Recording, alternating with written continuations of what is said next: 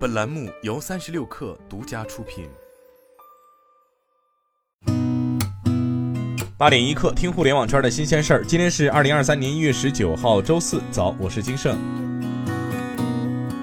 阿里发布二零二三春节团圆消费报告，淘宝、天猫数据显示，异地年货成交保持同比正增长。菜鸟直送数据也显示。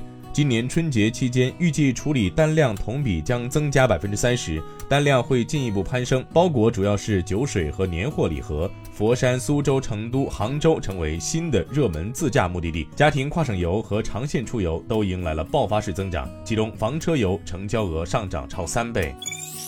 在小鹏汽车年度总结会上，何小鹏介绍了小鹏汽车中长期战略及二零二三年的重点工作。何小鹏提到。小鹏汽车将加速海外市场的扩张，其中包括二零二三年推出两款海外车型，二零二四年推出第三款海外车型，二零二五年的海外车型正在讨论。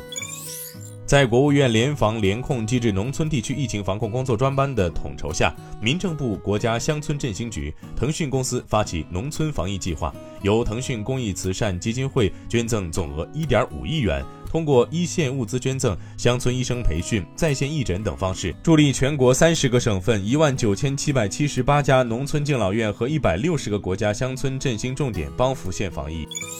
网易公司就暴雪对国服玩家社区的更新说明发布声明称。基于未可知的原因，上周暴雪公司重新寻求网易公司，提出了所谓的游戏服务顺延六个月的提议和其他条件，并明确表示在合同延续期间不会停止与其他潜在合作方继续谈判。彭博科技记者马克·古尔曼发文称，苹果公司仍计划在今年推出其首款混合现实 MR 头显，价格约为三千美元。但更重要的后续产品轻量级增强现实 AR 眼镜因技术问题而被推迟发布。